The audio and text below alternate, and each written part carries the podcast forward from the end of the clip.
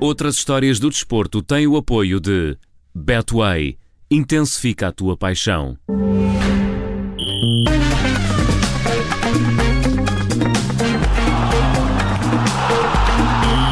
Está tudo pronto para conhecermos outras histórias do desporto hoje de novo com a jornalista do Observador, Mariana Fernandes. Mariana, bom dia, boa sexta-feira. Olá.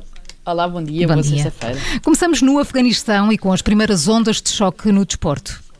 Sim, já falámos aqui uh, nas outras histórias do desporto sobre a forma como o desporto, principalmente o desporto feminino, poderá ser uma das grandes vítimas daquilo que se está a passar uh, no Afeganistão. Já vimos o caso dos atletas paralímpicos que não puderam ir a Tóquio, o caso também da antiga capitã da seleção feminina de futebol que aconselhou as antigas colegas a queimar os equipamentos, a esconder todas as fotografias e todas as recordações que têm uh, do facto de fazerem parte da seleção.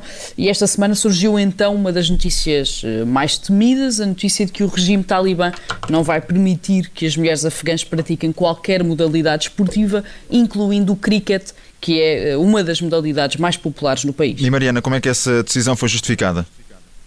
Basicamente, o regime talibã explicou que não é necessário que as mulheres joguem cricket ou qualquer outra modalidade. Defendeu que as atletas podem ser confrontadas com situações em que não conseguem ter a cara e o corpo cobertos e que o Islão, como sabemos, não permite que isto aconteça. E ainda lembrou que vivemos eh, na era da comunicação social, das redes sociais, que vão existir vídeos e fotografias eh, de tudo e, te, e que é totalmente impensável que as mulheres afegãs surjam perante o resto do mundo com o corpo descoberto. Na sequência disto, muitas das jogadoras jogadoras da seleção afegã de cricket já se esconderam em Cabul para não serem encontradas. Incrível. E alguma federação ou associação internacional de cricket já se manifestou quanto, quanto a isto? Alguma coisa que poderiam eventualmente fazer? Sim, a Federação Australiana já está a tentar, pelo menos, eh, ter aqui algum papel, isto porque a equipa masculina da Austrália ia disputar um jogo particular contra o Afeganistão no final de novembro, em território australiano. Seria o primeiro encontro eh, de sempre entre as duas seleções e ontem, em comunicado, a Federação Australiana de Cricket já garantiu que, se as notícias de que as mulheres de facto não poderão praticar desporto do Afeganistão se confirmarem, vai cancelar este encontro particular. Mas mais do que este jogo, o Afeganistão pode mesmo ter graves problemas eh, com o Conselho Internacional de Cricket, a organização que regula a modalidade a nível mundial, já que as regras indicam que todos os países membros têm de contar com uma seleção masculina e uma seleção feminina. Ora, se o Afeganistão não tiver uma seleção feminina para apresentar, também não poderá uhum. colocar a masculina em competição. Mariana, e agora passamos para a Alemanha e para o futebol.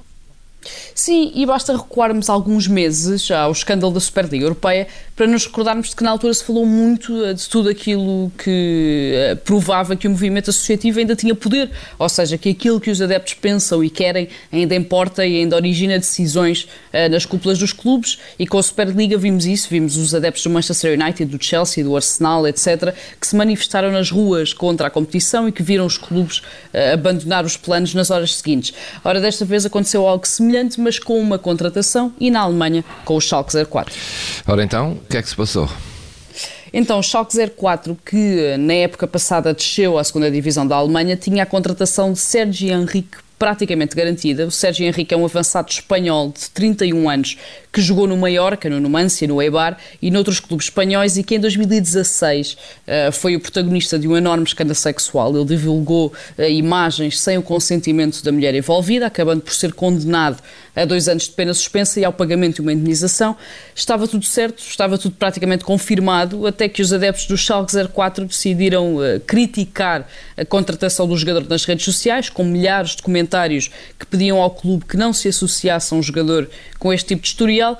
Ora, o Schalke 04 ouviu os adeptos, desistiu das negociações e fez um comunicado oficial em que garantiu que não iria contratar Sérgio Henrique depois da revolta dos adeptos. Uh, são histórias que deixam aqui um bocadinho acreditar que o futebol, apesar de tudo, ainda é como antigamente. Ainda é como era. Uh, Mariana, terminamos no atletismo e com o Usain Bolt. Sim, com a notícia de que estivemos eh, quase, quase, quase a ver Usain Bolt regressar às pistas. O antigo velocista jamaicano confessou numa entrevista que teve a intenção de participar nos Jogos Olímpicos de Tóquio depois do adiamento, ou seja, em 2020, quando ficou confirmado que os Jogos só iriam acontecer em 2021, daí a um ano, por causa da pandemia, quis voltar a treinar e quis ainda marcar presença no Japão, acabou por ser impedido pelo próprio treinador. Ele conta que em 2016, depois dos Jogos do Rio, quando tomou a decisão de acabar a carreira, o treinador disse-lhe para ter a certeza do que estava a fazer, porque não iria acompanhá-lo se quisesse voltar, e cumpriu, eh, já que quando Bolt, o ano passado, lhe disse que estava a pensar ir aos Jogos de Tóquio, eh, respondeu-lhe que nem sequer valia a pena começar a pensar do assunto. Bolt ouviu, respeitou a opinião do treinador, não quis tentar ir acompanhado por qualquer outra pessoa e resta apenas imaginar o que poderia ter acontecido se, se tivesse, tivesse ido, é? a Tóquio. Exatamente. a jornalista da editoria do desporto do Observador, Mariana Fernandes, aqui na Rádio Observador, nas manhãs 360, segunda-feira, há outras histórias para conhecer. Obrigada, Mariana. Bom fim de semana. Bom fim de semana.